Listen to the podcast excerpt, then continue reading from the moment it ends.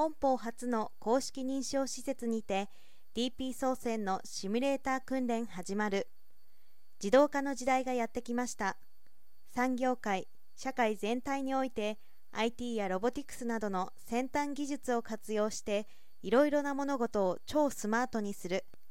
自立化自動化は生産性や効率の向上につなげられるだけでなく人間活動で最も重要な安全及び地球環境保全をネオ次元で担保するものとなります。今月6日商船三井及びモルメックは商船三井本社ビルロビー階に設置した自動繊維保持装置を有する240度ビューの DP シミュレーターを活用した訓練を開講しました。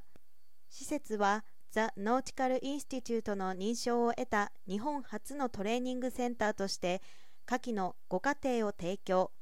DP オペレーター DPO 資格取得に必須のトレーニング修了証書を発行できます。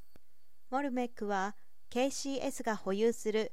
ケーブル敷設船の管理と運航を担っていて乗組員をはじめとする関係技術者の DP 操作関連の訓練を自営化します。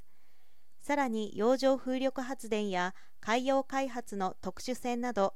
グループ外顧客のニーズに応じたトレーニングを提供します。蒸気シミュレーターを活用し各種港湾整備や航路安全対策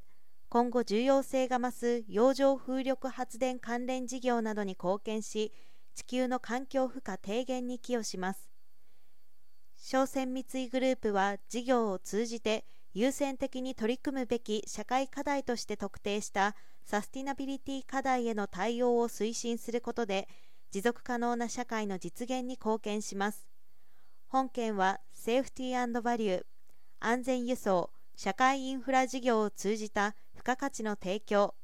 インバイロメント海洋地球環境の保全イノベーション海の技術を進化させるイノベーションにあたる取り組みだということです。